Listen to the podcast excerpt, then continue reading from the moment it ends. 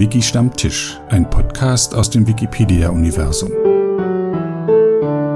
Hallo und herzlich willkommen zu einer neuen Episode von Wiki Stammtisch. Heute zu Gast Martin. Hallo Martin. Hallo. Stell dich doch mal vor. Okay, ja. Ich bin Martin Zeise, bei Wikipedia als Nutzer MatzBLN unterwegs. Also ähm, 57 Jahre, Projektleiter, Ingenieur äh, im Kraftwerkservice und ja, Wikipedianer seit nunmehr fast 13 Jahren. Mhm. Weißt du noch, wie das damals war, als du angefangen hast? Doch, das weiß ich relativ gut. Also ich bin ja äh, immer auch schon auch zu dieser Zeit auf der Suche nach Informationen gewesen, Wissen oder wie auch immer man das nennen will. Ähm, die äh, es gab ja so ein paar ansatzweise Lexika, die im äh, Internet verfügbar waren. Und da bin ich eben dann irgendwie im Laufe des Jahres 2003 öfter auf äh, ja kurze Wikipedia-Artikel gestoßen, die waren manchmal gut und manchmal nicht gut. Das hat mich so ein bisschen verblüfft, warum das so unterschiedlich war. Dann habe ich dann irgendwann mal den Disclaimer dazu gelesen, dass man das doch selber machen kann und äh, fand ich sehr spannend und äh, dann habe ich mich dann irgendwie mal ein bisschen damit vertraut gemacht. Äh, die, ich habe wirklich dann äh, die, äh, die Bedienungsanleitung, die damals noch auf 12 A4 Seiten passte. Nur 12, ja. ja habe ich, hab ich mir dann ausgedruckt und äh, das mal durchgelesen und dann habe ich angefangen zu editieren, habe dann auch relativ schnell äh, meinen ersten Artikel geschrieben. Das war der Artikel zur Stadt Novi Sad im Norden Serbiens. So ein bisschen ein Thema, was ja vielleicht heute nochmal anklingen wird. Äh, und das fand ich dann auch sehr spannend. Parallel dazu, schon im Januar 2004, äh, gab es dann die ersten Stammtischtreffen hier in Berlin. Äh, wo ich, ich mich, ja das erste Mal da am Fernsehturm und dann äh, so ein paar andere Locations. Äh, Im Fernsehturm, das war so laut, ne? Die ja, das war laut, richtig. Mhm. Äh, und war nicht das erste in der Greifswalder Straße? In der Greifswald, das war das zweite. Ach, das, das hatte ich dann einfach mal vorgeschlagen. Das mhm. war ja richtig. Ähm, und ja, das äh, war dann also sozusagen parallel diese Artikel schreiben, verbessern, ähm, Nutzerdiskussionen und äh, Wikimedia oder Wikipedia-Diskussionen, das Große und Ganze, was dann eben ja dann auch relativ schnell, äh, Kurt hatte es in dem letzten äh, Podcast ja schön beschrieben, dann auch zur Gründung des Vereins geführt hat im Juni 2004 ja, wo ich dann auch äh, ein bisschen mit in der Satzung mitgewirkt habe, weil ich so ein bisschen Vereinsmeierei schon die Jahre zuvor beim ADFC, beim Allgemeinen Deutschen Fahrradclub, äh, mitgemacht habe, da also durchaus mich mit solchen Fragen etwas auskannte. Ja, das war eine sehr spannende Zeit, dieses ganze neue Entstehen. Es war das, was äh, Kurt auch gesagt hat, dann im Prinzip drei Monate nachdem ich begonnen hatte, dieser Tagesthemenbeitrag und die anderen Medien, die dann plötzlich plötzlich alle gleichzeitig äh, Wikipedia vorgestellt haben, was eben zu einem großen Schub bei der Artikelzahl und auch bei der Länge der Artikel insgesamt geführt hat in mhm. dieser Zeit 2004, 2005.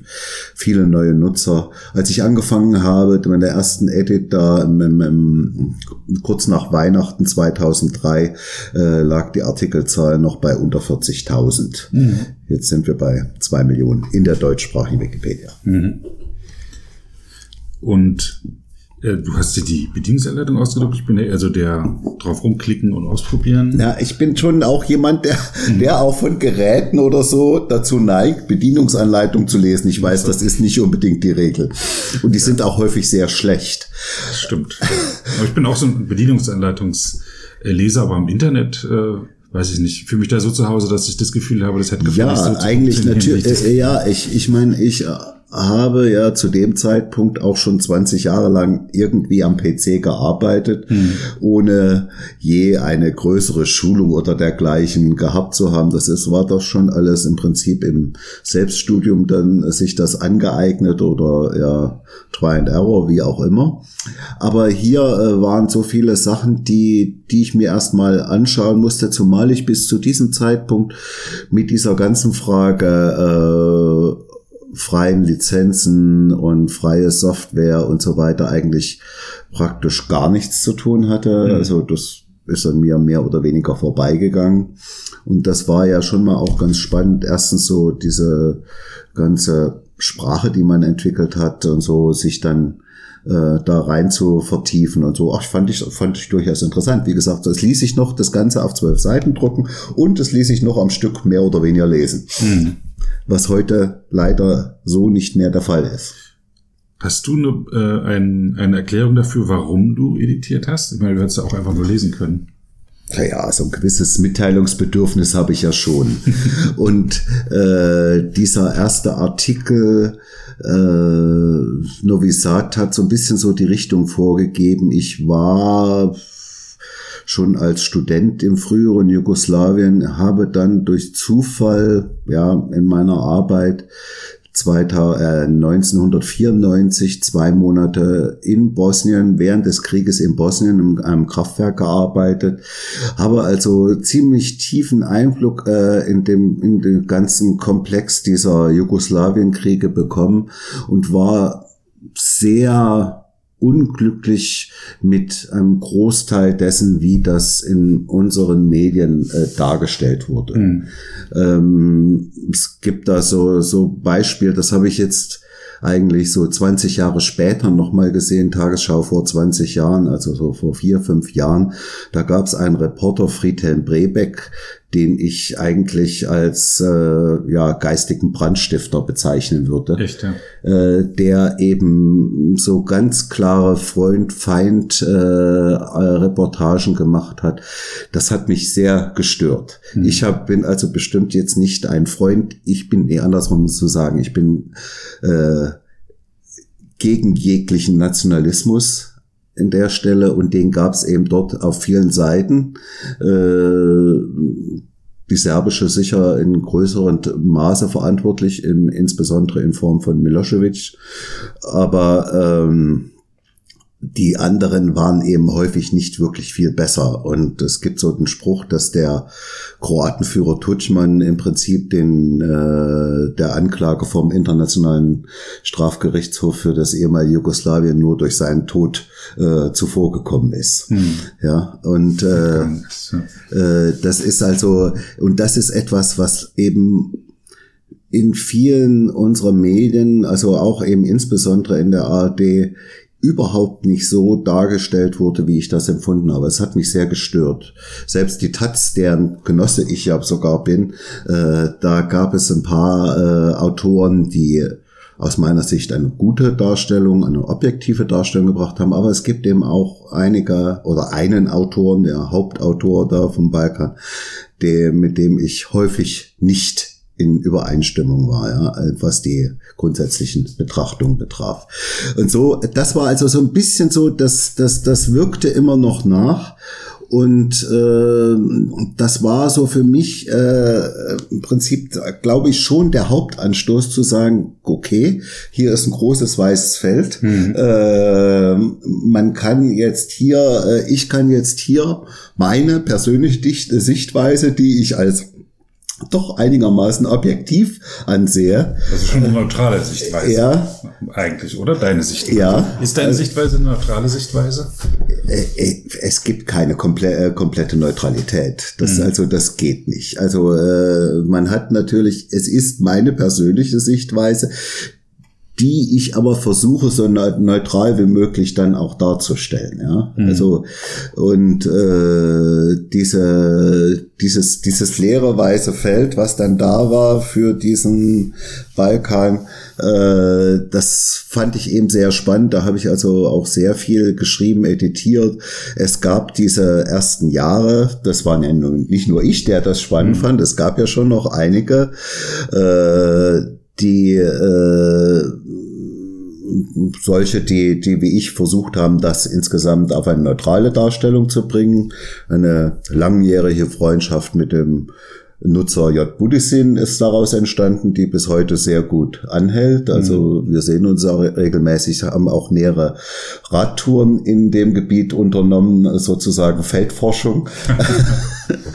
und äh, das war also die eine Seite und die andere Seite waren die, die äh, ich nenne sie jetzt mal Diaspora, Jugos, äh, die dann äh, sehr häufig ihre persönliche nationale Sichtweise dort einbringen wollten. Und, mhm. das hat zu heftigen Diskussionen, Benutzersperrungen an, also sozusagen die, der ganze Komplex, der da möglich ist, äh, Seitensperrungen und allen sowas äh, dann auch geführt. Ne? Mhm. Also das ist schon, ja. Ich kann mich noch erinnern, wie das damals war, so als äh, frischer äh, Gesamtdeutscher äh, kannte man halt die Jugoslawen so, die auch im, im sozialistischen äh, Gebieten immer eine besondere Rolle gespielt haben und für den Westen auch immer interessant waren.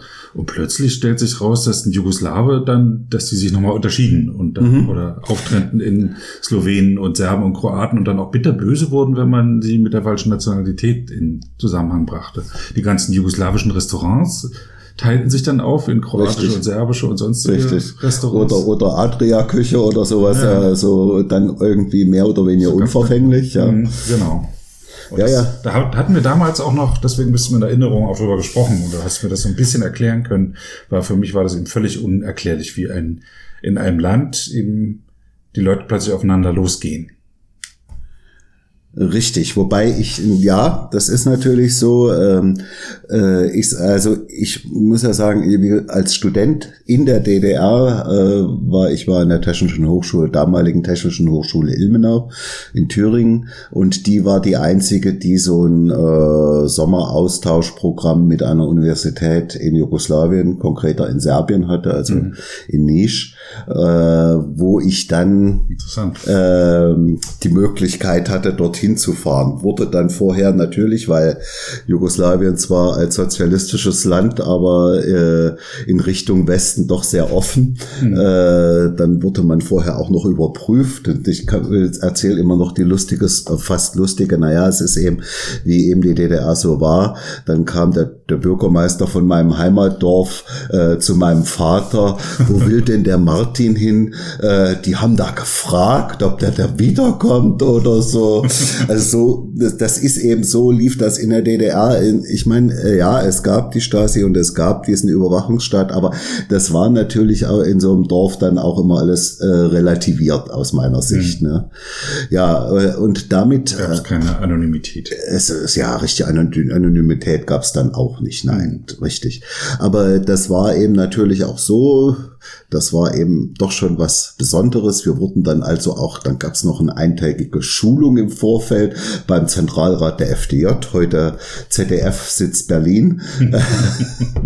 was aber auch sehr spannend war, da hat also ein äh, äh, ein Professor, der dort geboren war, als äh, ja ähm, Donauschwabe, wie man das sagt, also die Deutschen, die ja dort bis zum Ende des Zweiten Weltkriegs in sechsstelliger Zahl gewohnt haben, äh, da war er einer davon. Und der hat das Professor für Geschichte an der Humboldt-Universität, DDR, trotzdem sehr gut aus meiner Sicht dargestellt. Also der, da war, äh, wenn man so will, der, der, der Grundstein gelegt zu dem, was ich dann. Ach, das war keine äh, Rotlichtbestrahlung. Das war, das war keine Rotlichtbestrahlung, sondern das war eine sehr aus meiner Sicht fast äh, Wikipedia-neutrale Beschreibung des mhm. Landes mit den Nationalitäten, mit den Fragen, die da zusammenhängen und allem drum und dran. Also da, ich hatte also schon ein gewisses Vorwissen, als mhm. ich da hier anfing und habe mich da nicht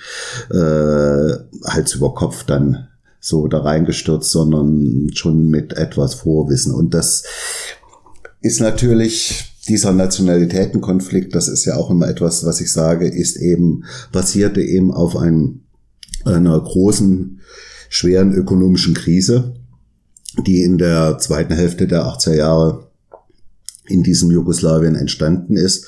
Und die sich daraus ergebenden Verteilungskämpfe und äh, in Gebieten, wo man dann eben mit Nationalismus agieren kann, dann wird dann diese Karte dann sehr schnell gezogen. Das sind die anderen jeweils die Bösen. Ja. Mhm. Also ich meine, Deutschland 1933 äh, war ja die Situation eigentlich unterm Strich ähnlich zu sehen. Ne? Man hat irgendwie erstmal die anderen definiert. Genau, das ist immer das hilft immer den Mächtigen. Ja. Ich habe neulich eine Reportage über Jugoslawien äh, gesehen und da wurde der Erklärungsansatz gebracht, dass halt die der Milosevic an sich jetzt erstmal gar kein Nationalist war, zu Anfang jedenfalls nicht. Nein, das war ein Karrierist. Genau, der hat einfach nur die, den Nationalismus, den es immer unterschwellig gab, genutzt, hat gezündelt. Ja.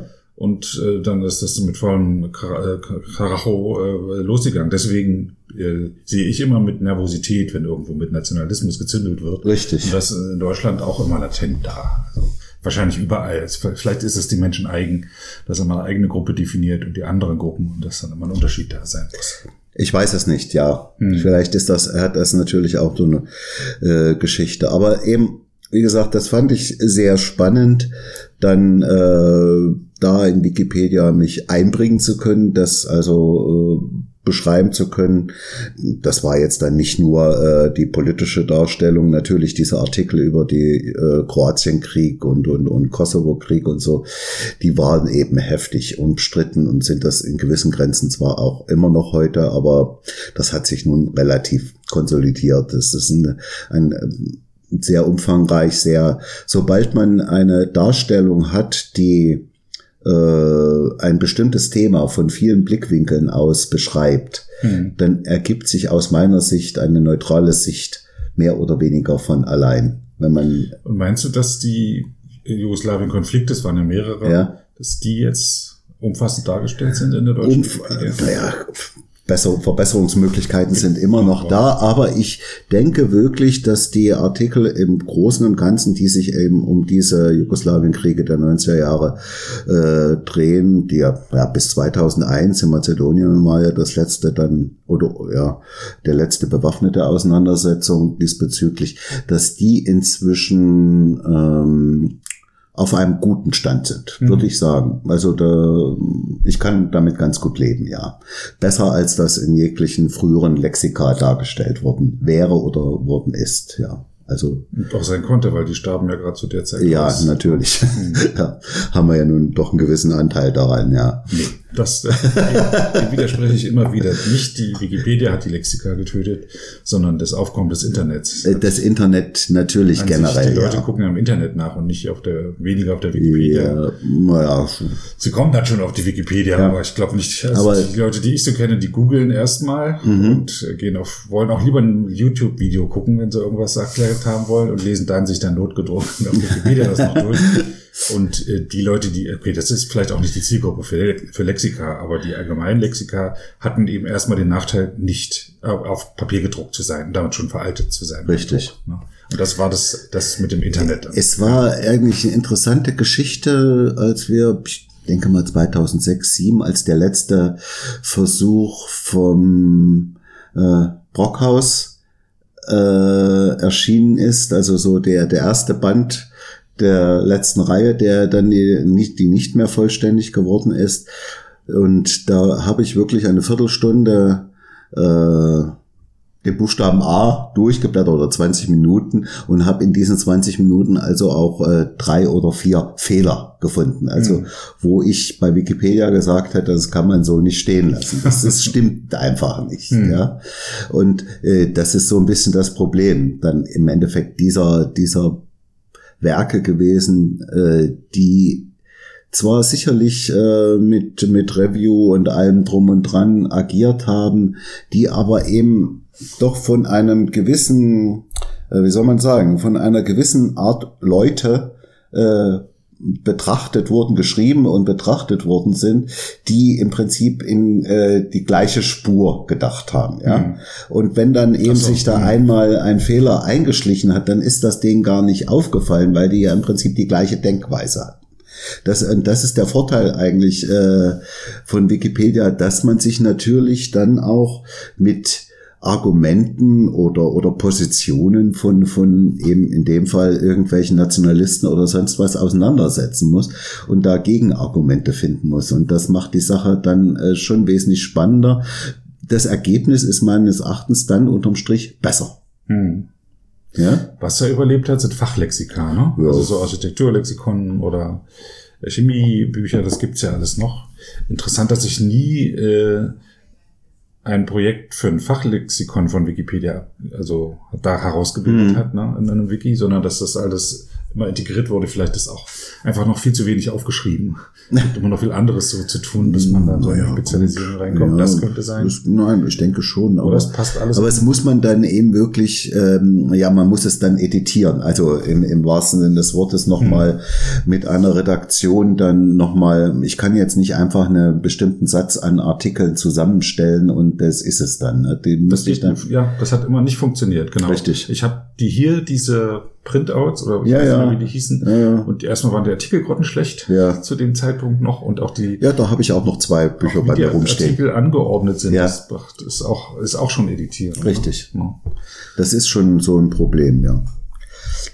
Ja, und weil ich ja dann auch, äh, sagen wir einerseits äh, das mit dem Fahrrad, äh, ich habe viele Fahrradreisen doch fast fast auf der ganzen Welt gemacht. Äh, Wo alles? Äh, naja, also äh, Ku, also Kuba, Ecuador in Amerika, äh, äh, jetzt dieses Jahr auf Zypern, auch eine spannende Geschichte auf alle Beide Fälle. Zypern? Natürlich grundrum und äh, ja, Europa eben äh, zu großen Teilen dann. Ja. Ich habe in diesem asiatischen Monat in diesem Jahr gelernt, dass Zypern geografisch zu Asien ja, gehört. richtig. Es, hat mich Es ist ja auch, wenn man die Nordostspitze von Zypern, an der wir dann auch waren, von da aus sind es eben wirklich bloß noch 100 Kilometer bis zur syrischen Küste. Ja. Hm. Also es ist ja schon auch erstaunlich nah dran. Einfach nur, weil es geopolitisch halt Ja. Griechenland gehört, denkt man sich das jetzt Ja, so also Griechisch, äh, das gehört ja nicht zu Griechenland. Nein, Ja, also das, nein, gehört nicht dazu. Ganz richtig. ja, das ist ja schon insgesamt ein sehr Und es gibt spannendes Land. britische Enklaven, zwei. Auf Richtig. Das wusste ich. Genau. nicht, Ja. Da, es ist äh, sehr interessant, wenn man dann plötzlich aus dem türkischen Teil wieder in Richtung des griechischen Teils fährt und dann, dann zunächst durch so eine britische Enklave durchfährt das, ja. und dann äh, also an der Grenze äh, dann auch äh, von britischen Soldaten mit Good Day oder so begrüßt wird. Ah, ja. Hm. das, die machen, die führen dann auch die, die Grenzkontrollen durch. Also das ist alles eine sehr spannende Geschichte, was mir vorher auch noch nicht so bewusst war. Aber sehr zu empfehlen, sehr schöne Insel. Also ja. Ja, aber wie gesagt, äh, dann haben wir eben gerade mit diesem äh, Julian äh, ja, Nietzsche, ähm, haben wir eben gesagt, okay, hier sind erstens brauchen die Artikel Bilder, gute Bilder. Und äh, zweitens äh, ist es eben an vielen Stellen vor Ort mal sinnvoll und richtig, wenn man sich das mal auch geografisch ins Bewusstsein bringt, über was wir da schreiben. Und äh, wir haben jetzt, also zu, zu zweit oder auch zu mehreren Leuten dann, äh, glaube ich, dreimal, viermal, ach, ich weiß es nicht, also bestimmt viermal äh, Radtouren da auf dem Balkan unternommen. Und ich, ich war die letzten zehn Jahre fast immer mindestens einmal im Jahr in der Region. Äh, das ist schon sehr spannend.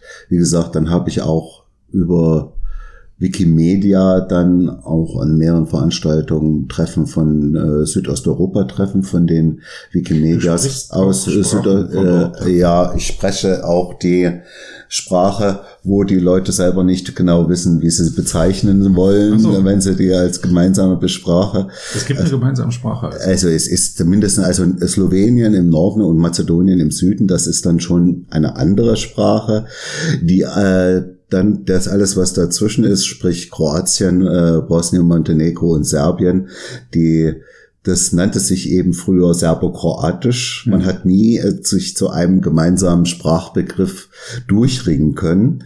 Ähm, es gibt ein paar kleinere Unterschiede, sagen wir jetzt wie, wie zwischen Hochösterreichisch und Hochdeutsch oder so. Oder, mhm. oder wenn man die, die Schweizer im Schweizer Fernsehen Hochdeutsch reden, dann kommen da auch ein paar Begriffe und ein paar Formulierungen, die anders sind als bei uns üblich. Aber ja, grundsätzlich ist es eine Sprache. Mhm. Und ich erzähle immer so ein kleiner Schmankerl, dass eben da äh, im äh, in einem Geldautomaten in Sarajevo in Bosnien ich dann als Sprachbezeichnung, wenn man die Sprachauswahl hat, äh, dann Naschki gefunden habe für das also unsere mhm. wörtlich übersetzt, mhm. weil sie nicht wissen oder in Montenegro, wo man das auch nicht so genau einschätzt. Also die einen sagen, sie sprechen Serbisch, die anderen sprechen äh, sagen, sie sprechen Montenegrinisch. Dann hat dann hat man sich dann eben auf Lokalniesik, also lokale Sprache geeinigt. Mhm. Also diese jedenfalls. Weil ich äh, mit einem, glaube ich, Serben gesprochen hatte und der mir mit einem Brustton der Überzeugung, ja, das sind unterschiedliche Sprachen. Nein, also sprachwissenschaftlich ist das eine Sprache, es ist Quatsch, mhm. es ist eine äh, weiß nicht, über 95-prozentige Identität äh, und äh, die, wenn da jemand aus Rijeka in Kroatien und aus Nisch in Serbien oder so, also was so ziemlich Nordwest-Südost mhm. Darstellt, sich unterhalten, die können sich problemlos unterhalten, die können sich leichter unterhalten als einer von den ostfriesischen Inseln und ein Bayer. Definitiv. Wesentlich leichter. Okay. Also das ist. Und du warst auf Veranstaltungen dort. Was waren das für welche? Äh, naja, also, dass man eben so äh, Treffen gemacht hat, also auch sich äh, über, das war gerade in diesen, diesen Anfangs, also 2006 bis 2010 etwa, wo man doch überlegt hat, wie man denn gemeinsam äh, das gestaltet. Wie jetzt? Äh, Wikipedia, also wie, wie, wie man auch zum Beispiel zumindestens ansatzweise einerseits wie man diesen Wikimedia-Gedanken stärker in die Gesellschaft äh, tragen kann. Also äh, äh, einfach äh, auch Nutzer, Bearbeiter anziehen kann. Generell, die Themen sind dann ähnlich wie bei uns gewesen. Und natürlich auch, wie man unter den Bedingungen, äh, die dort herrschen und äh, die permanente Geldnot ist eben zum Beispiel eine Bedingung, wie man dort dann äh, das äh, ein Verein organisieren kann und da auch äh, ein gewisses Leben äh, einbringen kann. Und es ist also die interessante Geschichte ist wirklich äh, für mich, dass die äh, serbische Wikimedia im Prinzip nach wie vor alle zwei Wochen einen Stammtisch da in Belgrad organisieren mhm. äh, mit ja je nachdem 10, 15 Teilnehmern und so. Das ist also äh, sehr konstant, sehr stabil. Wie heißt denn die Wikipedia zu der Sprache? Wikipedia. Wird ein bisschen anders geschrieben, aber genauso. Hat die? Äh, also, na, äh, das ist natürlich nochmal eine wieder die Sprachgeschichte, mhm. die macht die Sache besonders spannend. Es gibt ja eigentlich, es gibt eine serbokroatische Wikipedia. Mhm. Kyrillisch und, oder Lateinisch? Äh, die kann man, äh, da es Kyrillisch und Lateinisch im Prinzip eine 1 zu 1 Entsprechung gibt, äh, ein, ein sehr interessanter Sprachforscher, äh, Sprachentwickler, Vuk Karadzic, hat vor 200 Jahren zusammen mit, mit Herder und Goethe und so hat der die Rechtschreibung und Grammatik der serbischen Sprache definiert definiert, mhm. die also bis dahin nicht definiert war. Es war ein Vorteil ja, also mhm. war einfach ein bisschen spät dran. Und dann hat er eben gleich von vornherein gesagt, okay, das ist Alphabet, ein Laut, ein Buchstabe. Mhm. Und äh, sowohl äh, Serbisch, äh, also sowohl Kyrillisch als auch ähm, Lateinisch. Mhm. Eins zu eins Entsprechung, das lässt sich natürlich mit dem Computer sehr leicht machen. Mm, der Chef von Wikimedia Serbien hat ja vor, ach schon vor, vor, vor glaube ich, fast fast zehn Jahren ein kleines äh, Hilfsprogramm gemacht und mhm. man kann jetzt also kann beliebig zwischen Kyrillisch und Lateinisch umschalten. Ah, okay. Perfekt, ist kein Problem. So, es gibt also eine serbokroatische Wikipedia mhm. und dann gibt es noch drei Spezial-Wikipedien, also die serbische, die bosnische und die kroatische Wikipedia die, wie gesagt, sprachlich fast identisch sind, hm. wo aber gerade wenn es um diese Kriege geht, die Sichtweise eben da sieht man eben, wo das Problem ist, wie, wie scheinbar neutral etwas dargestellt werden kann. Es wird eben im Wesentlichen die Landessicht dann dargestellt. Mhm. Äh, die anderen sind die Bösen. Sehr schwach. Ja, und das ist natürlich ein Problem. Also ganz, äh, ganz extrem. Wir haben auch bei äh, Wikimedia insgesamt, auch äh, bei internationalen Wikipedia, äh, Wikimedia ist das ein Thema. Die kroatische Wikipedia ist also wirklich aus meiner Sicht nationalistisch. Mhm. Äh, es gibt viele Artikel, wo ich einfach nur mit dem Kopf schütteln kann, mhm. äh, dass das als Wikipedia-Artikel durchgeht.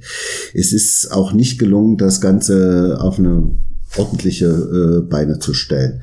Der, das ist natürlich das Problem. Klar, wenn, wenn mir die eine Sichtweise nicht gefällt, dann kann ich ja völlig problemlos, gut, das machen wir vielleicht manchmal mit dem Englischen, weil die meisten ja doch äh, des Englischen mächtig sind, aber da kann ich natürlich völlig problemlos äh, dann eben äh, in die andere Sprachversion wechseln. Hm was eigentlich dem ursprünglichen Ziel, dem ursprünglichen Gedanken, ich habe etwas komplett Neutrales, was ja äh, gar nicht von einer Nation oder sonst etwas abhängig ist, sondern eben bloß, äh, ich habe eine Sprache und in der Sprache wird etwas dargestellt und in der anderen Sprache wird es auch dargestellt und das sieht in allen Sprachen grundsätzlich etwa ähnlich aus. Mhm. Und das ist eben bei den politischen Artikeln dort leider nicht der Fall. Und vier, äh, vier Wikipedias zu, zu de facto einer Sprache ist eben auch ein extremer Sonderfall. Den haben wir sonst nicht. Wir haben zwar unsere, wir haben ja unsere deutschen, sagen wir mal, Dialekt-Wikipedias, aber das ist ja doch immer noch eine andere Situation. Also äh, das ist es gibt noch keine politischen Spannungen zwischen zwischen Niederdeutsch. Ja, bayerisch und ripuarisch und alemannisch und was wir alles haben, ja. Nein, das ist also, glaube ich, nicht das Problem. Und das ist, das ist ein ganz, äh, ist ein eigenartiger Spezialfall in der Wikipedia insgesamt weltweit aus meiner Sicht. Diese vier Sprachen. Hat sich das bei den Treffen auch irgendwie dargestellt? Ähm, na, man hat sich dann, es waren ja Vertreter schon von den verschiedenen, das waren auch ungarische, also es waren dann nicht nur ex-jugoslawische, sondern auch äh, wirklich Südosteuropa-Teilnehmer da. Aber äh, man hat sich dann bemüht, freundlich miteinander umzugehen. Das denke ich, das war erstmal kein Problem. Mhm. Äh, klar, wenn man sich dann eben direkt gegenüber sitzt, dann wirft man sich nicht irgendwelche Schimpfwörter an den, an den Kopf. Zumindest nicht in den Kreisen. Äh, wie gesagt, auf eine Lösung dieser, dieser Sprachversion, äh, der ist man nicht näher gekommen ja. dabei, nein. Also dieses Problems. Aber die Treffen sind interessant gewesen und ich habe da bis heute ja ziemlich gute Kontakte auch, äh, insbesondere Wikimedia Serbien da. Die sind auch die aktivsten da. Die machen auch so, also außerhalb der, des Schreibens viel, ne? Ja, machen sehr viele Veranstaltungen. Jetzt äh, vor drei Wochen haben sie dann also auch mal so eine größere Wanderung gemacht, so eine Gruppe von sieben oder acht Wikipedianern, die dann eben auch mal so ein, ein etwas abgelegeneres Gebiet bewandert, erkundet haben und so, die machen haben ihren Spaß, aber trotzdem auch noch äh, im Sinne die Wikipedia da voranzubringen. Mhm. Also das finde ich schon recht gut, ja. Ich hab, hatte neulich ja einen Mazedonier im Podcast und der erzählte eben von etlichen Projekten. Das ist ja das Interessante, dass in den verschiedenen Chaptern unterschiedliche Projekte ausprobiert werden. Ne? Und das, äh, nachdem ich mit dem, einem, mit dem Bulgaren gesprochen hatte, mhm. Nikola Kalchev, haben wir auch äh, unterstellt, wir feststellt, dass bei 100 Tage Wiki-Challenge da, ich weiß, äh, ähm, ja. keiner, bis jetzt noch kein Deutscher dabei war, haben wir inzwischen jetzt schon, glaube ich, fünf teilgenommen, drei haben mhm. schon abgeschlossen. Äh, das ist immer schön, wenn man so voneinander lernen kann. Was Cornelius jetzt zum Beispiel gemacht hat. Ja, 100 Tage, 100 Artikel, ja. ja genau. genau, ja. Achim Raschka ist schon durch. Ja. Hm. Und ja, Cornelius Küpelka auch. Er hat mhm. sich gefreut. Der ist schon durch, ja. Ja, er ist ah. durch. Er hat in 100 Tagen 100 Artikel zu afrikanischen Frauen gemacht. Ach, Respekt. Das finde ich schon sehr beachtlich. Hm. Ja.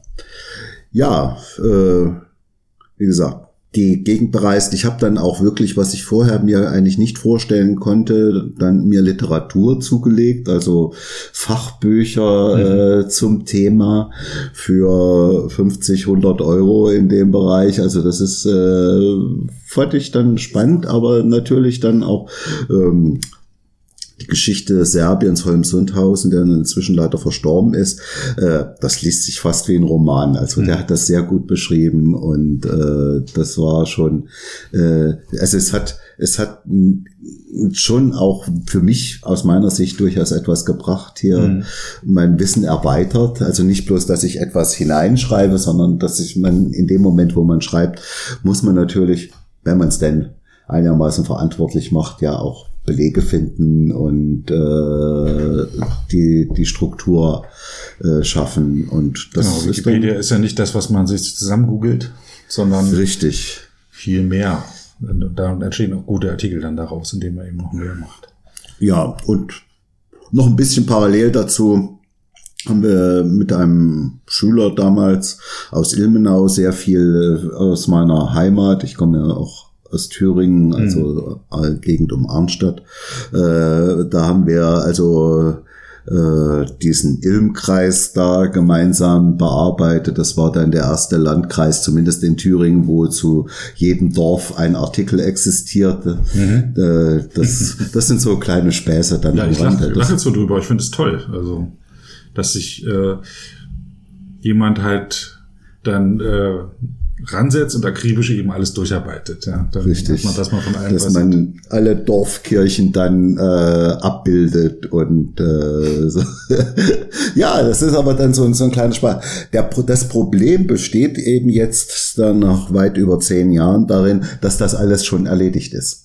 Ach so, du, du meinst, es gibt nicht mehr so viel zu tun, aber es gibt auch äh, es, Natürlich gibt es noch viel, also mir fallen auch ständig noch Sachen ein. Mhm. Ähm, ich habe der, der Artikel, der, der muss ich noch schreiben. In, vor zwei Jahren war ich in Istanbul, da bin ich in irgendeinem äh, Museum auf eine Opernsänger gesto äh, Sängerin gestoßen, die ihre äh, eine türkische Opernsängerin, mhm. die ihre größten Erfolge während der Nazizeit hier in Berlin hatte. Mhm. Also so ganz, ganz verrückte Sachen, die da teilweise, die, den Artikel gibt's bis heute nicht. Mhm. Äh, irgendwann muss ich den mal schreiben, ohne dass ich da eine Beziehung zur Oper hätte oder besondere Beziehung zur Türkei oder sonst irgendwas. Einfach nur, weil ich diese Biografie von dieser Dame sehr interessant finde. Ich ähm, versuche gerade zu organisieren, dass im 1. Januar möglichst oder in der ersten Januarwoche ein, eine Veranstaltung zum Public Domain Day stattfindet. Der Public Domain Day feiert ähm, dass an diesem, am 1. Januar alle im, vor 70 Jahren mhm. im Vorjahr vor, vor 70 in Jahren Jahr, also in diesem Jahr vor 70 Urheber, Jahren gestorbenen dass deren Menschen gemeinfrei werden, ja. Genau, alle Urheber. Und ähm, ich arbeite eine Liste durch mhm. äh, oder mehrere Listen sind es sogar. Mein Sohn kommt gerade rein, um sich seinen Armbrot zu holen. Lass dich von uns nicht stören. Das tut er, glaube ich, nicht. Genau. ähm, also verschiedene Listen durch, den Nekrolog äh, von 1946, ja. dann auf ähm, Wikibooks, nee, Wikisource gibt es eine Liste. Mhm. Auf Wikisource, äh, gestorben 2000, äh, 1946.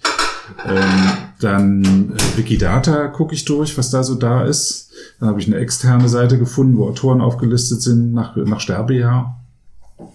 Und da sind große Lücken. Erstmal sind Frauen äh, entschieden unterrepräsentiert. Gut, das wissen wir, ja. ja und dann von vielen gibt es gerade mal den Namen und Geburtsjahr und, und Sterbedatum. Mhm. Und es gibt noch da, selbst dieser gewinzige Ausschnitt, nämlich alle, die 1946 gestorben ein, sind. Ein Jahr. Ja, äh. äh. da sind Riesenlücken, die noch zu füllen sind. So die bekanntesten Leute, was ich, Herbert George Wells, mhm. natürlich, genau, äh, Herr Göring, ja.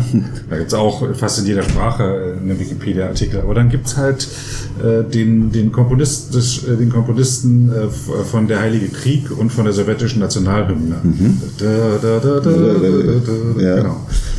Von dem gibt es keinen keinen großen Artikel in der deutschsprachigen mhm. Wikipedia. Und äh, ich habe zwei oder drei Zusammenfassungen gesehen, was, was sind jetzt die interessanten Leute für diesen Public Domain, der da kommt ja nicht vor. Das ist dann auch wieder sehr Deutschland- und englischsprachig. Natürlich, das, das ist eben generell das, so. Ja, es sind auch Chinesen gestorben und Südkoreaner und äh, das sickert so langsam rein, aber ja. und auch so ein bisschen durch die anderssprachigen Wikipedien sickert es Gott sei Dank rein. Mhm. Das hat sich im Laufe der Jahre auch verbessert. Ich habe die letzten zehn Jahre jetzt auch mal zurückgerechnet mit so einer Wikidata-Abfrage, da hat mir Querizzo geholfen. Ja. Ja, diese Wikidata-Geschichte, das muss ich vielleicht sagen, die, äh, da bin ich nie so richtig reingekommen Ich bis auch jetzt. nicht, bis das ist, äh, das ist äh, und äh, und das ist dann für mich ein Zeichen, äh, dass es eben nicht äh, primitiv oder oder einfach ist, da äh, für viele Leute da irgendwie überhaupt mitzumachen. Das ist schon ein relatives Spezialgebiet, glaube ich, und da schließt viele aus. Die Art und Weise, wie das da ist. Es hat Vorteile, es ist zweifellos. Ja, und das ich will jetzt von meinen Erfahrungen berichten und die sind, ich habe mir da einen Vortrag, in einem Vortrag das zeigen lassen, wie das Ja. bearbeitet wird. Äh, eben, die Anleitung hat mir auch nicht geholfen in dem Fall Ja. und auch nicht rumspielen hat mir auch nicht geholfen. Man muss es erklärt kriegen, weil manche Sachen Verabredungssache sind, die ergeben sich nicht von selbst. Aber nach dieser Erklärung kann ich zumindest Daten eingeben und weiß, wofür die gut sind und weiß auch, wie ich wie sie rauskriege. Ich habe halt jetzt Listen von Leuten, von Autoren und Urhebern und allen Untergruppen, also äh, Sachbuchautoren, Komponisten, Maler, das fällt ja alles da drunter, äh, die, die ich automatisch als Liste ausgeben kann, um das dann halt abzuarbeiten. Und kann auch Daten eingeben und habe jetzt verstanden, wie man das Geburtsdatum und sowas eingibt. So. Man muss das gezeigt kriegen. Und dann rechne ich auch wieder zurück auf die Wikipedia. Wenn jetzt Leute neu dazukommen, für die ist das ja auch erstmal ein Buch mit sieben Siegen. Richtig. Das ist eben vielleicht eben auch im Endeffekt der Nachteil. Vorher, selbst, äh, äh, sagen wir mal, mit dem Wikilinks oder so, das ließ sich relativ leicht überblicken. Weil alles auf einer Seite, wenn ich sie aufgemacht habe, war zumindestens alles da. Jetzt sehe ich irgendwelche Funktionen, wo ich nicht weiß, was dahinter steckt. Und das äh, macht die Sache von der Funktion für den gemeinen Leser ist das natürlich relativ sinnvoll und für die gesamte Verwaltung der Interwikis oder sonst etwas Ähnlichen ist es auch sinnvoll für Datenbankabfragen Ähnliches. Aber es macht es für den gemeinen Nutzer schwerer, äh, da zu editieren. Ja. Und das ist, das ist der Nachteil, mit dem muss man irgendwie sich auseinandersetzen. Das ich glaube, das Und ein sehr gutes Projekt waren die, oder ist die Wikipedia Filmfrauen Mhm. von Benutzerin WS Reno, die in diesem Jahr sehr intensiv äh, eingeworben hat, dass Wikipedia Filmfrauen kommen. Es waren immer mehr Wikipedianer da als Filmfrauen dann tatsächlich. Oder ich weiß nicht, ob es immer so stimmt, aber es war so mein Eindruck, zumindest wenn ich dabei war. Aber erstmal war, habe ich viel von, äh, von den Filmfrauen gehört. Die Wikipedianer sind ja so nett. Ich sage auch Wikipedianer, weil es meist Männer waren, die dann da das ist dann äh, als Helfer der Stand der. Dinge, ne? Genau. Nach wie vor. Leider. Äh, aber wir, wir wollen Frauen da haben und wir wollen auch Leuten, neuen Leuten zeigen, wie es geht. Es gibt ein großes Mentorenprogramm. Also es sind viele, die sich bereit erklären, als Mentor zu arbeiten für Neulinge. Mhm. Die Nachfrage ist gar nicht so groß. Also endliche Mentoren haben gar nicht so viel zu tun. Ja, Ich kann die Leute nur, den Leuten nur ermuntern, sich äh, von jemandem das zeigen zu lassen, wie es geht. Auch auf Barcamps, wo ich bin. Und wenn ich dann mal anfange Mhm. zu zeigen, wie es geht, springen die Leute drauf an. Also die kleben dann an meinem Bildschirm und schauen mir zu und sind ganz begeistert. Ach, so geht das, so einfach ist das. Gut, das war ja das bei der letzten äh, Wikimedia Deutschland äh, Mitgliederversammlung gab es ja einen äh, Wikidata äh, Einführungs- Einführungskurs, der aber natürlich, wenn man dann der Mitgliederversammlung folgen wollte, dann äh, man muss sich entscheiden. ja, Das war ein bisschen unglücklich, fand ich. dann, das wäre vielleicht fast noch am nächsten Tag oder so Aber besser ich gewesen. meine, 40 Leute sind dann da reingestürzt Ja. in diesen Kurs. Ne? Schade für die Mitgliederversammlung, aber scheint die ja eh nicht interessiert zu Ja, sein. oder? richtig. Ja. Ja, aber wenn dann eben Wahlen sind oder so, möchte man ja dann schon mal teilnehmen. Mhm. Und dann, ja, also ich, mir ging es jedenfalls so. Mhm. Ja. Aber lass uns doch mal zur, zur Anfangszeit von Wikimedia Deutschland zurückkommen. Wollen wir eine kurze Pause machen oder Hm, machen wir okay. weiter? Okay. Ähm, äh, du hast ja auch gesagt, du hast eine Satzung mitgeschrieben. Mhm. Die Satzung, da ist jetzt so, sind so technische Veränderungen gemacht worden, sage Ja. ich mal. Aber ich finde, die müsste auch grundsätzlich mal überdacht werden. Also man traut, ich habe so den Eindruck, dass sich niemand so richtig rantraut. Einfach mal, dass man einen Abschnitt hat, wo Auch- was sind die Ziele von Wikimedia Ja, Deutschland? auch hier vielleicht natürlich wieder die Situation. 2004 weiße Leeres Fläche, Blatt, genau. Leere, leeres Blatt. genau. Mhm. Dann konnte man erstmal was schreiben und man konnte dieses und jenes reinschreiben und das äh, so gemeinsam erarbeiten. Dieser Zustand ist einfach nicht mehr da. Der ist auch nicht mehr zu schaffen. Warum nicht? Weil, die, weil etwas da ist von dem, was ich vorher nicht hatte. Äh, Und warum heißt Wikimedia Deutschland nicht nur einfach Wikimedia Deutschland, sondern Wikimedia Deutschland Gesellschaft für freies Wissen? Warum so lang? Es war damals allerdings schon sehr stark der Kon äh, Konsens gewesen, dass es ja eben nicht nur um Wikipedia geht, hm. sondern dass wir dieses zielfreies Wissen in einem größeren Kontext sehen. Und äh, also auch an Schulen zu gehen, das, äh, sich da anzustrengen, dass äh, diverse Werke, Public Domain Fragen, dass die öffentlich zugänglich werden, ähm, dass Leute aktiv auch sich dem Schreiben widmen können. Also es ging ja schon grundsätzlich eigentlich auch bei, äh, bei den Überlegungen 2004 eben darum, dass es mehr ist als nur Wikipedia-Artikel zu verfassen. Mhm. Und das sollte eben da zum Ausdruck kommen. Und ich denke, ein bisschen war natürlich auch der, der Hintergrund, ähm, es, ähm, ist ja als eingetragener Verein, hm. Gemeinnützigkeit, äh, da zählten natürlich diverse Fragen, Bildung, Jugend und so weiter, eben auch mit dem Ziel, diese Gemeinnützigkeit zu bekommen und die auch äh, dauerhaft zu halten. Also auch das spielte eben bei der Abfassung dieses, äh, dieser Satzung schon eine Rolle. Ne? Also hm. diese Überlegung, rein steuerlich oder sowas, diese Betrachtung. Heute würde man nur Wikipedia sagen müssen und es wäre ganz klar, dass das für Bildung ist. Damals ja, musste man das halt. Richtig, es war, es wusste ja auch keiner, was sich hm. dahinter verbirgt. Die paar Leute, die damals wirklich so aktiv äh, waren, ich Andererseits, wenn man es betrachtet, wir haben bei der Gründungsversammlung waren wir, glaube ich, 30 Leute ungefähr, 30, 35. Äh, dieses Jahr zur Mitgliederversammlung. Der Verein hat jetzt wie viel? 30.000 Mitglieder oder sowas? 40.000 oder 40.000? Ja, ja, so in dieser Größenordnung. Hm. Zur Mitgliederversammlung kommen dann 50, also im Prinzip fast die gleiche Zahl. Das ist, ist, äh, ist dann auch kein großer Unterschied. Also ist das die, beim ADFC ja, anders? Ja? Nein. Nein. Ist nicht, ist nicht anders, nein. Das war eigentlich, äh, ich hatte ja äh, sogar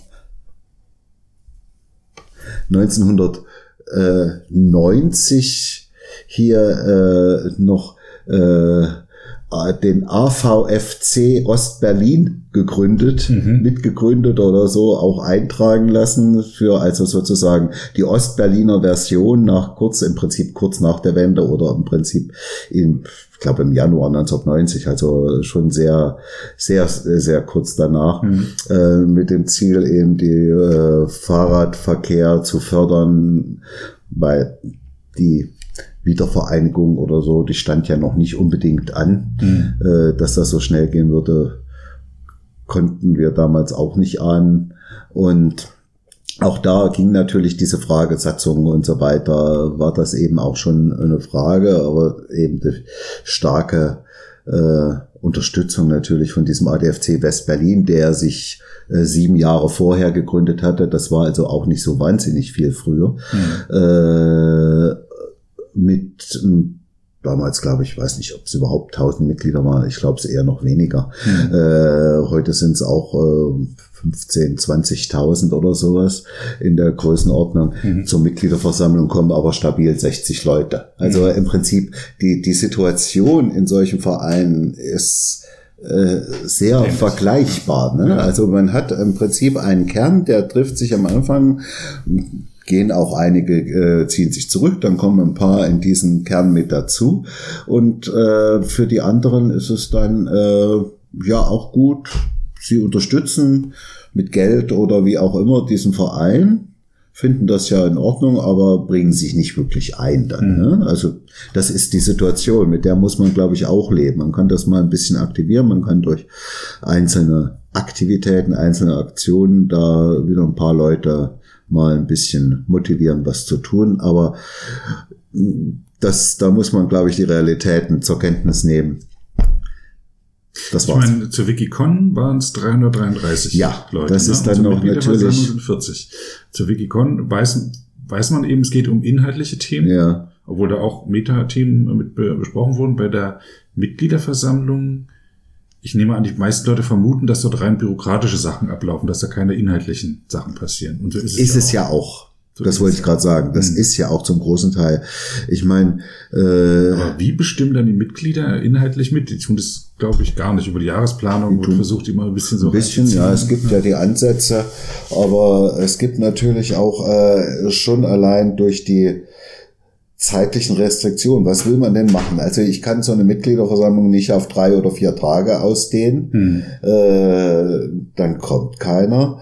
Äh, ich habe also dann irgendwo diese zeitliche Restriktion von 10 bis 18 Uhr an dem jeweiligen Tag und äh, wo ich viele verschiedene Formalien, Formalia abarbeiten muss. Hm. Äh, ich wüsste jetzt auch nicht, wie man da zu einer wirklich inhaltlichen Diskussion kommen kann. Ne? Das ist also so. Ja, im Forum findet auch keine inhaltliche Diskussion statt bei der Jahresplanung. Ja. So diese fünf Leute, die mitdiskutieren. Ja. Ja, es gibt, es ist ein Teil dieser dieser Diskussion äh, verlagert sich dann irgendwo Richtung Facebook oder ähnlich. Das ne? ist so ein Grundübel, ja. ja. Also ich sag mal Grundübel, aber was das ist, ist halt nicht öffentlich dann. Ne? Also es ist nur für bestimmte Kreise also man kann es dann irgendwie, wenn man den Link kennt, finden, aber eigentlich findet es dann in geschlossenen Kreisen. Und ich wünsche mir ein Facebook für Wikipedianer. Ich sage das ganz offen. Gab ja mal eine große Gegenbewegung, kein soziales Netzwerk so, aber ich denke, wir brauchen das dringend auch, um, um Facebook was entgegenzusetzen. Und Wikimedia-Bewegung wäre genau die richtige Organisation dafür, sowas aufzusetzen. Technisch gibt sowas schon. Gut, nun, äh, Kurt hat ja gesagt in seinem Podcast vor zwei Wochen oder wann das war. Du kennst ihn besser als ich, den ja. Podcast. ja, ich habe den ja auch erst äh, vor vier Tagen gehört. So. Ähm, äh, der hat ja eben gesagt, es ging dann eben äh, los mit irgendwelchen Mailinglisten, wo sie sich ausgetauscht haben. Heute ist es teilweise der Kurier, also die Wikipedia Kurier als, als, als Diskussionsforum zu Wikimedia-Fragen. Äh, aber das geht dann auch so teilweise ein bisschen unter. Ich meine, man kann natürlich mit diesem ganzen Facebook oder ja, äh, Facebook äh, sicher geteilter Meinung sein, was die ganze Datenabgriff und ähnlichen be betrifft. Aber es ist natürlich für durchaus ein, ein Tool, wo eben solche Diskussionen auch möglich sind. Ist leicht zu benutzen. Ja, genau. richtig.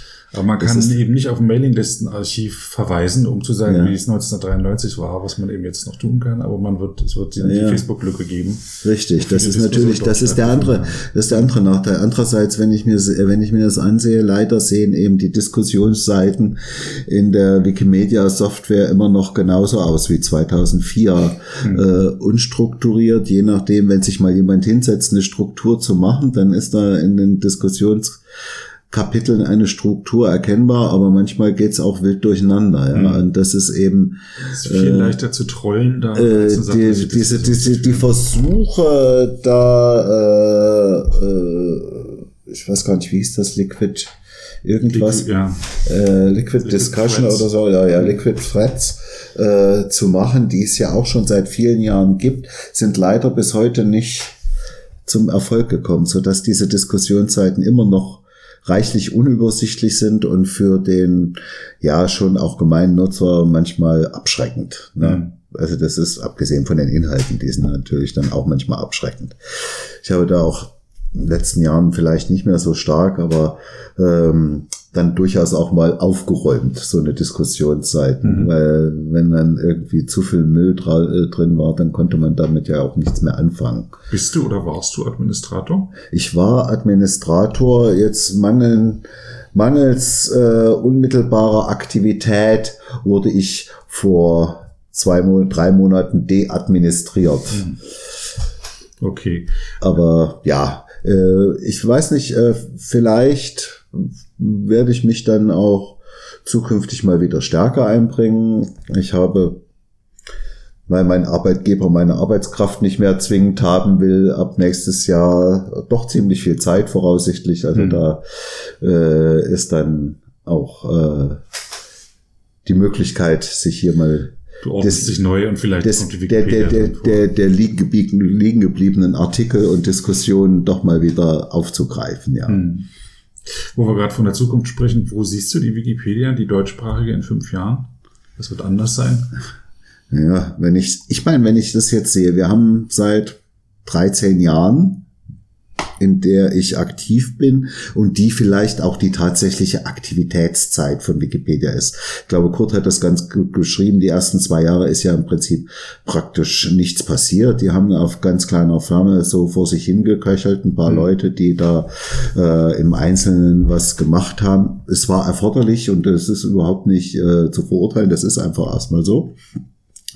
Aber dass das eben irgendwo im Laufe des Jahres 2003 im Prinzip die, die kritische Masse überschritten hatte, wo es dann auch nutzbar war.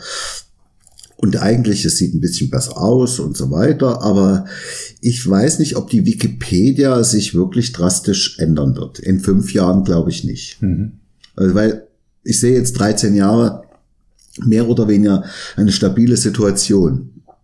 Natürlich ist die Frage, inwieweit ich beispielsweise Videos oder ähnliches einbaue. Aber mhm. das ist eben immer schon ein wesentlich größerer Aufwand, als ein Foto zu machen und das hochzuladen. Äh, es ist auch äh, aus enzyklopädischen Sicht manchmal nur von bedingter, bedingten Nutzen. Mhm. Wäre vielleicht manchmal vorteilhaft, Gut, das wäre nun die Frage. Wie würde ich es machen? Ich meine, es gibt diverse Dokumentationsfernsehsender, die meistens sehr schlecht sind, mhm. ähm, aus meiner Sicht. Äh, hier, wenn man hier kurz Dokumentationen zu bestimmten Themen darstellen würde, wäre es gut, aber der Aufwand ist eben ungleich höher, als äh, ein paar Sätze zu schreiben oder ähnlichen. Abgesehen davon ist natürlich etwas, was ich dann einmal per Video festgehalten habe, kaum noch editierbar. Mhm. Jedenfalls ich sehe im Moment keine Möglichkeit, wie man da äh, technisch wohl, aber äh, braucht man eine Oberfläche dafür. Äh, wie man das äh, kollaborativ denn hinbekommen könnte. Ja, mhm. das ist die Frage. Man, das ist dann einer, der sich hinsetzt oder einige vielleicht auch hinsetzt, dann eben irgendeine drei Minuten oder was auch immer Kurzbeschreibung, Dokumentation erstellt, aber dann ist das fertig. Ne? Hm. Und das ist, äh, das ist eine andere Situation. Widerspricht ein bisschen dem äh, Wikipedia-Gedanken. Also deshalb denke ich, der Bedarf, äh, schnell Wissen äh, zur Verfügung zu haben, der ist da. Hm. Würde ich erstmal sehen äh, Fakten, Informationen. Insofern äh, wird die Wikipedia sich nicht grundsätzlich ändern. Weiß nicht, ob wir eine andere Darstellungsform noch finden.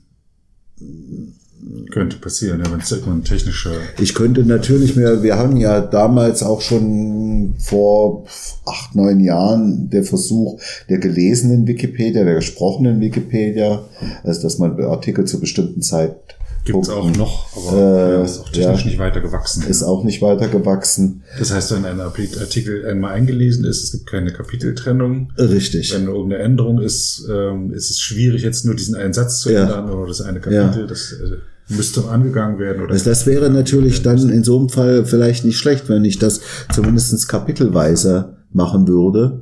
Ja. Ich war neulich auf der Konferenz Zugang gestalten hier in Berlin, wo es äh, um, auch um Museen geht. Hm. Und da erzählte jemand eben, wie ähm, die meisten Leute äh, äh, Museen jetzt rezipieren, nämlich sie bereiten sich darauf vor, wenn sie sich darauf vor, manche gehen nur hin, aber manche bereiten sich ja. vor und lesen sich dann den Artikel da durch oder gucken, welche Bilder erwarten mich da oder lesen etwas darüber. Oder gucken sie auch ein Video, Einführungsvideo an und da, dann gehen welche rein und dann gibt es welche, die hinterher gucken, was habe ich denn jetzt gesehen und lesen sich das dann durch. Also ich, ich mache glaube, beides, glaube ich. ich glaube deswegen, dass der Text nicht verschwinden wird. Ja. Es war ja auch äh, eine Möglichkeit, dass das äh, geschriebene Wort eben extrem zurückgedrängt wird durch das Internet oder durch, durch äh, Video und so weiter. Mhm. Das ist nicht passiert. Es gibt Anwendungen, die für die Video gut sind, wie bohre ich ein Loch in die Wand, wie koche ich. Da gucken sich die Leute wirklich auf YouTube tonnenweise Videos an äh, aber ähm, wirklich eine differenzierte Darstellung der Jugoslawien-Konflikte in der, in der Dokumentation, die müsste dann zehn Stunden dauern, um ja, wirklich alles richtig. zu haben. Ne? Das muss auch das entsprechende Bildmaterial sein, was ja dann auch nochmal suggestiv ist. Ja. Und da ist dann, dann das gesprochene oder geschriebene Wort dann eben doch besser. Deshalb denke ich, setze ich da gleich, weil das ja doch wie eine Erzählung ist. So mhm, ist es. Also gerade die größeren Artikel sind ja. dann schon eine Form von Erzählung. Die kann man eben auch als als als Lektüre sehen. Ne? Man mhm. kann ja, es gibt ja durchaus einige Artikel, die man einfach lesen kann. Also als, weiß ich nicht, Bettlektüre oder sonst etwas, ja. Ist durchaus möglich. Ich lese gar nicht so lange Wikipedia-Artikel, muss ich mich jetzt mal outen. Ich bin nicht so der Artikel-Leser. Es kommt auch ganz darauf an. Es kommt, mhm. äh, es ist eine andere, es gibt sicherlich die beiden zu Zugangspositionen, dass ich einerseits, ich will Informationen schnell haben. Dann gucke ich mir irgendwelche Infoboxen an und mhm. dann habe ich meine Daten, die ich suche. Und da bin ich genervt, wenn ich dann mir das aus einem langen Artikel irgendwie raus exzerpieren muss. Aber es gibt eben auch wirklich äh, Sachen, gerade historische Darstellungen, wo ich eben dann doch auch die, die Geschichte lese. Also jetzt, als ich dann eben im Frühjahr da auf Zypern war, dass ich eben äh, mir den auch sehr langen Artikel zum Zypern-Konflikt und die natürlich entsprechenden Verlinkungen und so weiter dann durchgelesen habe, schon allein um die gesamte Sicht dann zu bekommen, ist ganz ordentlich dargestellt. Ich war auch ein bisschen beteiligt damals, ohne, ohne, ohne dort gewesen zu sein. Ich habe eben, weil das ja schon wieder so, so ein Jugo-like-Thema ist, dieses, mhm. dieser Zypern-Konflikt, ähm, da, äh, da, da hilft es nicht, da muss man den Artikel lesen. Mhm. Dann muss man sich eben mal die Zeit nehmen, eine Zugfahrt oder ähnliches ist immer sehr gut geeignet für so etwas. Ja. Und wenn denn jetzt zukünftig die ICEs zumindestens alle mit WLAN versorgt sind und man nicht äh, ständig auf Verbindungsabbrüche oder ähnliches äh, was, ja.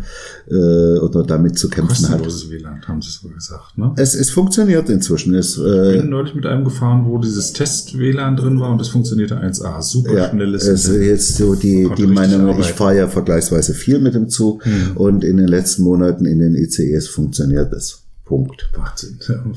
Aber es gab doch so viele Gründe, warum es nicht funktioniert. Ja, ich weiß es auch nicht. Das ist etwas, was mich dann überrascht hat, dass das doch äh, nun doch so äh, vergleichsweise schnell so gut funktioniert. Gut, es ist sicherlich schwierig, Videos sich anzusehen oder so. Es gibt wohl auch Beschränkungen, was äh, die Datenvolumen betrifft oder so. Aber gerade zum äh, Lesen von Wikipedia-Seiten, von mir aus auch der sozialen Netzwerke oder so, ist das schon ziemlich ja. gut geeignet. Ja. Obwohl ich äh, ja Podcast-Hörer jetzt geworden bin im letzten Jahr und mir halt, das, dazu reicht es auch nicht, äh, das wirklich gut zu streamen, sondern mir auf Vorrat runterlade auf mein Gerät und mir dann anhöre.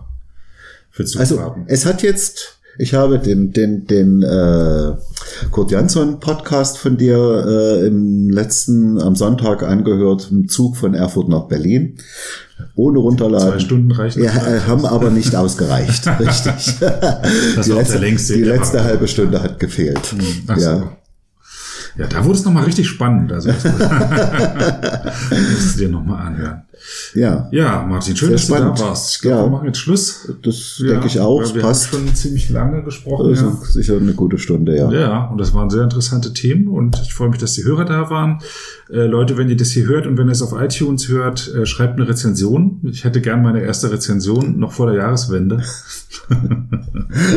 und ich würde mich auch freuen, wenn Leute sich melden würden, die gern auch podcasten würden, dass wir da mal zusammen ein Netzwerk aufbauen. Ja.